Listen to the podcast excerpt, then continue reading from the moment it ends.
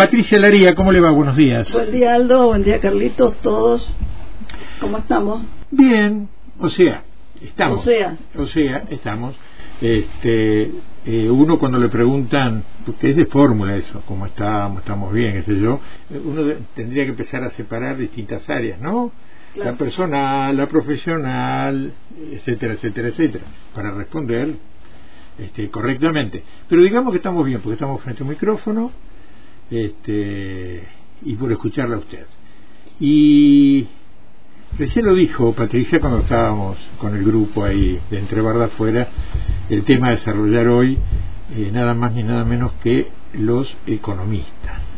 Sí, eh, una, una fauna, por decirlo de alguna manera, a la cual de alguna forma también pertenezco, si bien no originalmente, porque yo mi, mi- mi- mis estudios de economía siempre han sido de posgrado, yo no tengo el, título de- original de licenciada, soy contadora pública, pero sí transité por diversos espacios y me he dedicado hace más de 30 años y eh, diciéndolo de una manera coloquial, conozco un poco el paño.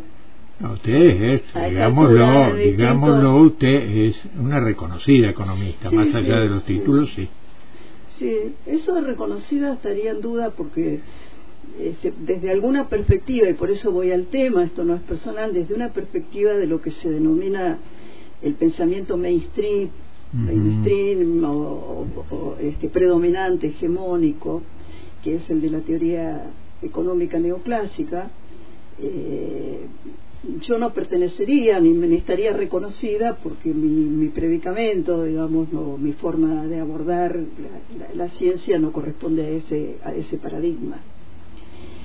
Y la idea de hablar sobre la economía y los economistas me surgió, voy a contar una, una anécdota, visitando a fines del año pasado a la casa y museo de, de un querido amigo del que nos que nos dejó de Rafael El- Rafael Roca de pronto veo un- un- una obra de Rafael una escultura que se llamaba El economista y era la figura era una figura blanca eh, con una especie, como una especie de- transmitía una idea de sabiduría, una figura de algo parecido, un pensador. Y de pronto eh, había que tomar, había una indicación, había que tomar la escultura, girarla hacia la derecha y aparecía de abajo, era una especie de molinete, una especie de diablo vestido de negro. Y la idea que Rafa quería transmitir es que los economistas aparentaban ser sabios y, después aparecía un lado oscuro, oculto que estaba por debajo. Y me pareció extraordinaria la, la visión, la, capacidad del Rafa para poder resumir en una obra eh, una idea que no es personal ni va contra, obviamente, contra ningún economista en particular, sino que pretende ser una descripción de lo que ha sucedido con, con esta, entre comillas, este campo científico. Y esto forma parte del escenario, tal cual conversábamos hace un rato, forma parte del escenario político actual, entender cómo la evolución de la economía como campo científico ha instalado un discurso, un sentido común, un razonamiento que está presente en no solamente en los medios de comunicación, en el Estado, en el ejercicio de todas y cada una de las actividades donde aparece un economista trabajando, eh, sino también en, en, lo cotidiano, en el discurso, en nuestra vida, en cómo va evolucionando y en el abordaje de los problemas.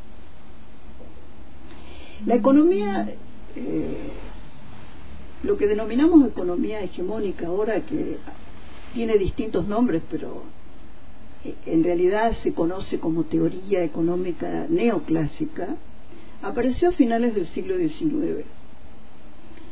eh, según algunas interpretaciones fue una especie de reacción del pensamiento frente al, al, cuestionamiento crítico de quizás el último de los clásicos que fue Carlos Marx. Si bien en esta línea de pensamiento Adam Smith, David Ricardo, Carlos Marx, como que, digamos es lo que lo que nosotros lo que se entiende como los economistas clásicos, Marx nunca, digamos, hizo una crítica de sus de sus colegas clásicos e instaló un pensamiento distinto.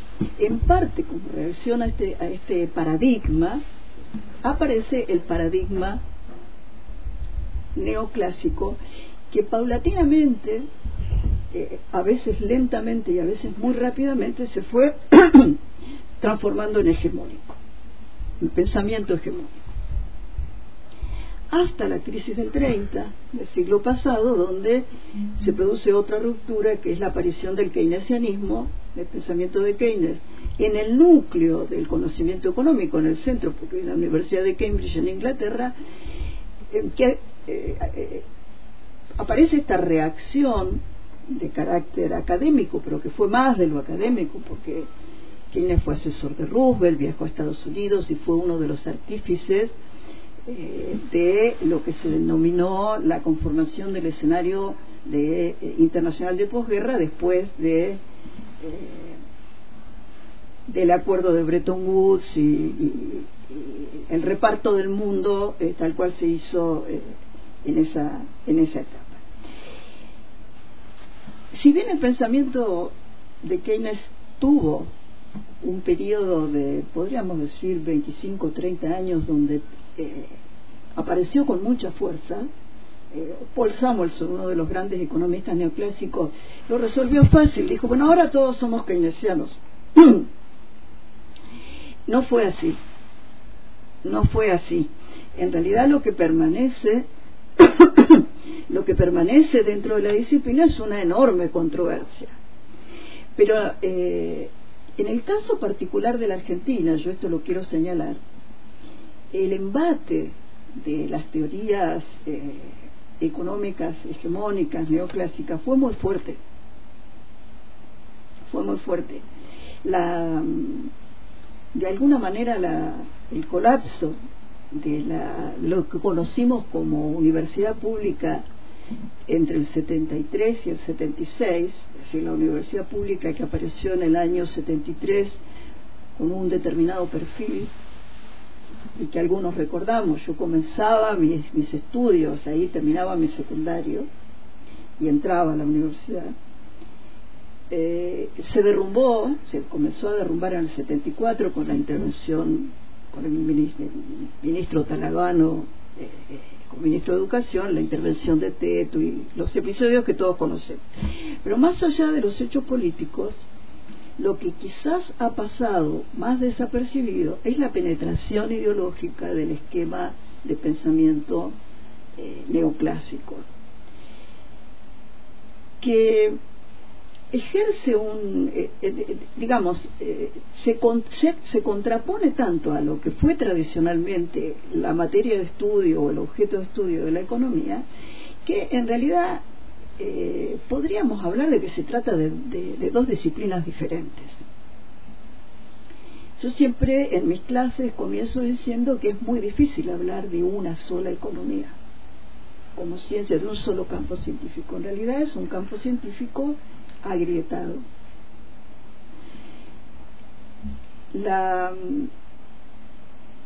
las particularidades, vamos a hablar ahora, voy a hacer un comentario sobre eh, cuáles serían las, las diferencias básicas, por qué la grieta. Y esto vale la pena hacerlo, considero que vale la pena hacerlo porque nos ayuda a entender eh, el, esquema mental en el cual estamos metidos todos y sobre el cual deberíamos deconstruir bastante para poder salir. Eh, la economía neoclásica surge a partir de la instalación de un paradigma que reconoce al, individuo como eje de nuestro de nuestra vida de nuestra vida. Se termina la idea de sociedad. Ya no somos más individuos integrantes de una sociedad y se instala la idea, la idea de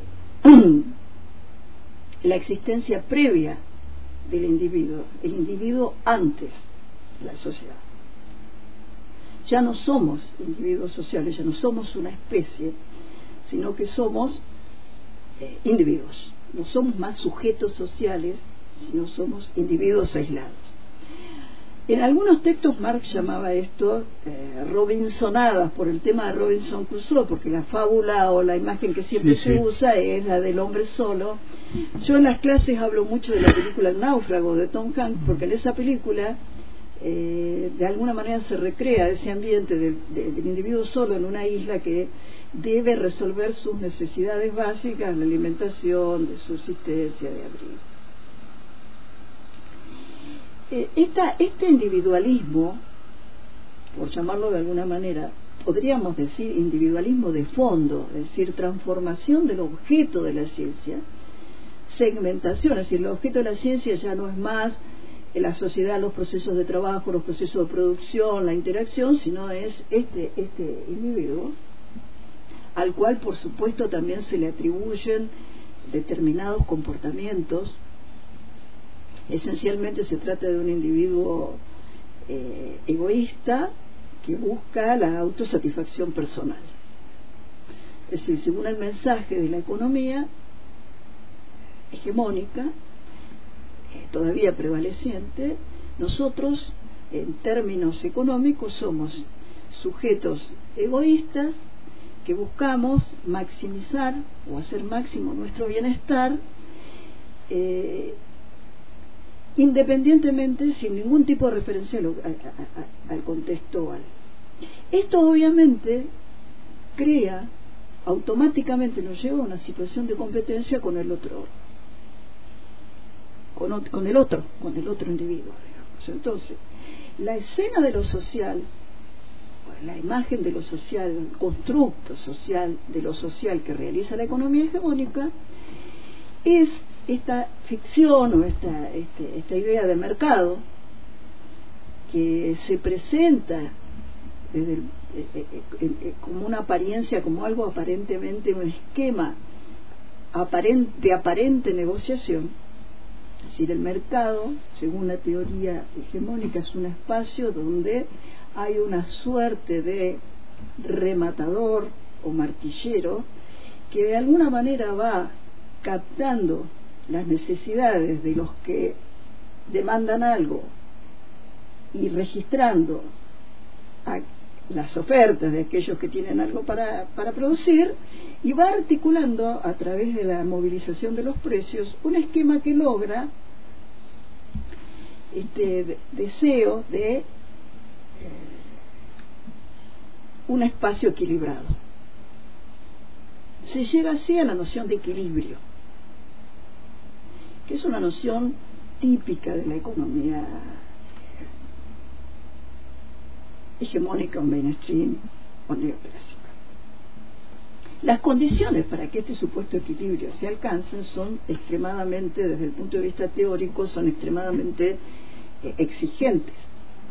Eh, lo que aparece como una posibilidad, en realidad, cuando se estudia, cuando se estudian los desarrollos teóricos más sofisticados de los modelos de equilibrio, se observa que son modelos que requieren o que parten de supuestos extremadamente eh, complicados, no solamente exigentes, sino también irreales. Y ahí aparece el tema, el otro tema que yo quería conversar, conversar hoy con, con vos y con la audiencia, que es eh, la deformación eh, metodológica o funcionalista de la teoría económica hegemónica. ¿Qué quiere, decir esto? Y ahí, por ahí logro, explicarme de que por qué elegí este tema hoy. La teoría económica hegemónica no se, eh, aparta de la realidad, no reconoce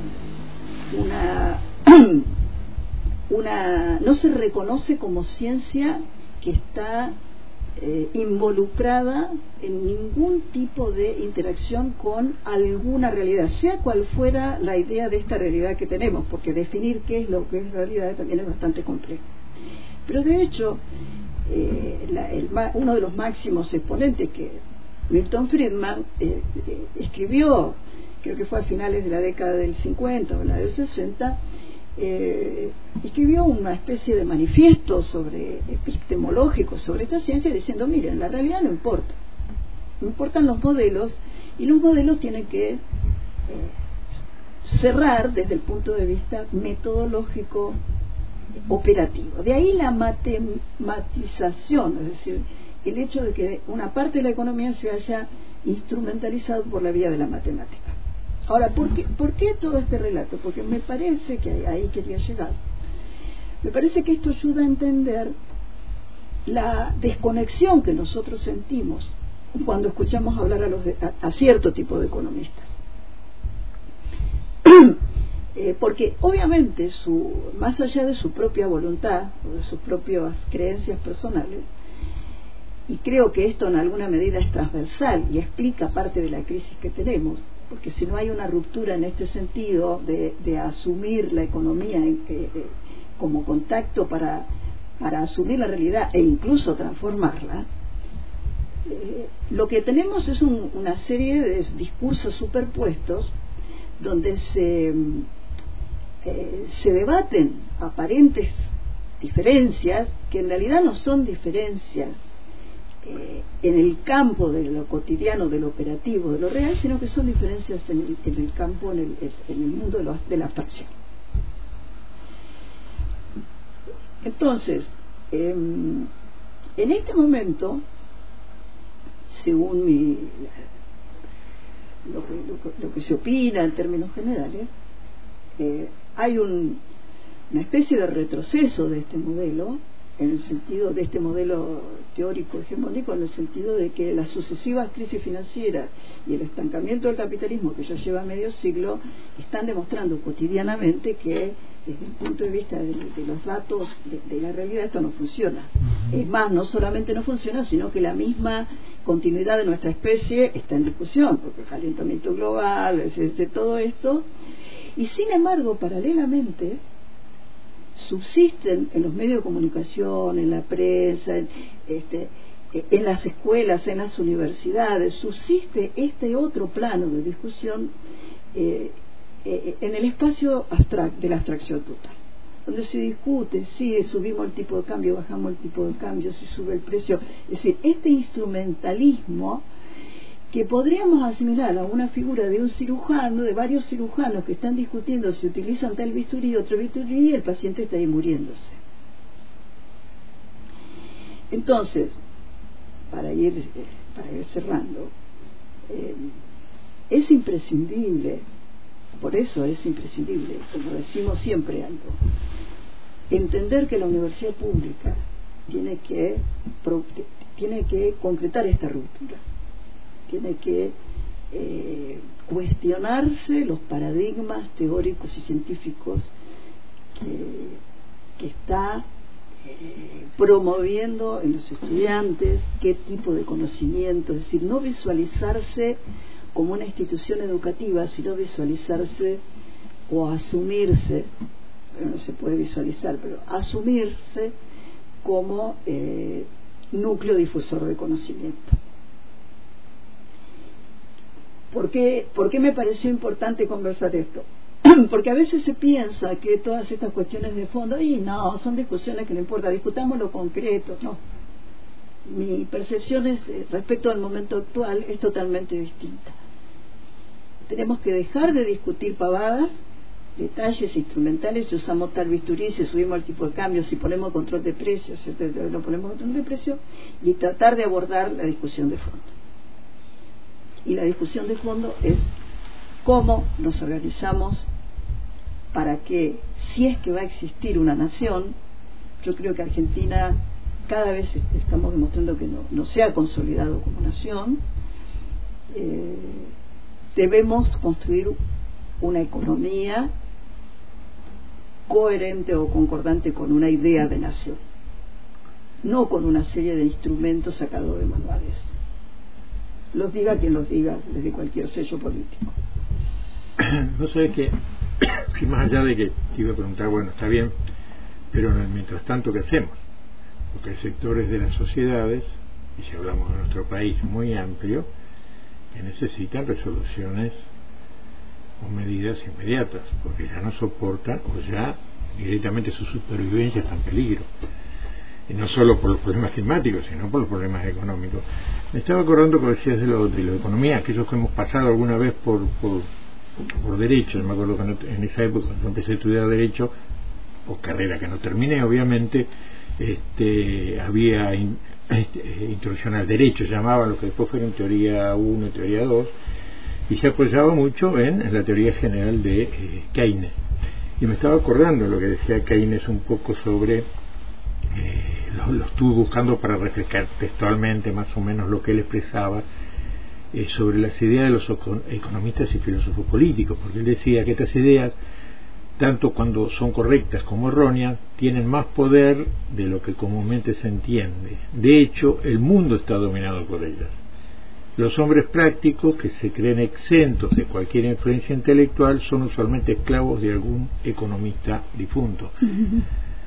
O sea que creo que es este, bastante claro lo que en ese sentido. Sí, eh, eh, en realidad eh, es muy interesante lo que decís Aldo porque actualmente se está, se está hablando mucho, por lo menos en la literatura, en la literatura teórica, de un paradigma post-keynesiano del pensamiento económico. Es decir, eh, como para ponerle a, este paradigma que, contaba, que describíamos, este paradigma neoclásico, hay una especie de nucleamiento de, las fuerzas de opositoras, por decirlo de alguna así, de economistas que no la van con, no coinciden con la economía neoclásica, en incluirse en este, en este mundo, en este espacio, en este universo de, al cual le han comenzado a dar el nombre de post-keynesiano.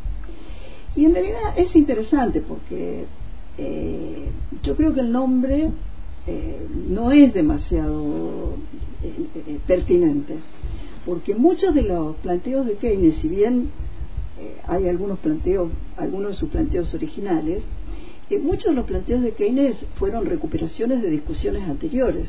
Y si uno lee los escritos de Keynes de la década del 30, por ejemplo, encuentra referencias a otros economistas.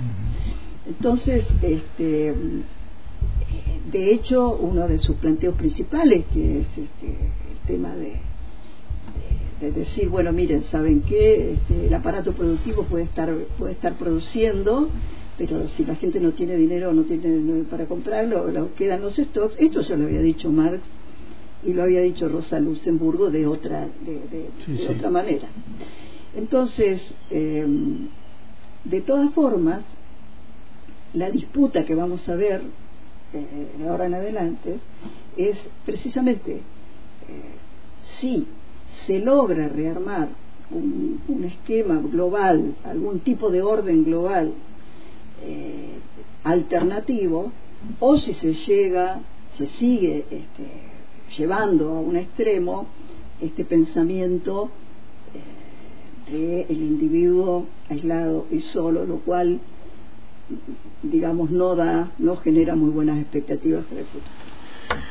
Tenemos muchos ejemplos, gracias. Eh, Patricia, sí, tenemos muchos ejemplos. Estoy recordando la guerra ahora Rusia-Ucrania, que uno sabe cuáles son los verdaderos intereses que evidentemente para las grandes potencias o algunas grandes potencias están por encima yo, de los yo esto lo aclaro Aldo porque muchas veces se habla de los intereses políticos de los proyectos económicos y el Fondo Monetario sino el Fondo Monetario. Y yo quise hacer una especie de separación está claro, que es demasiado quizás un poco demasiado sutil pero decir bueno detrás del poder político hay una cantidad de intelectualidad una intelectualidad de alguna manera funcional eh, por acción o por omisión o por inconsciencia.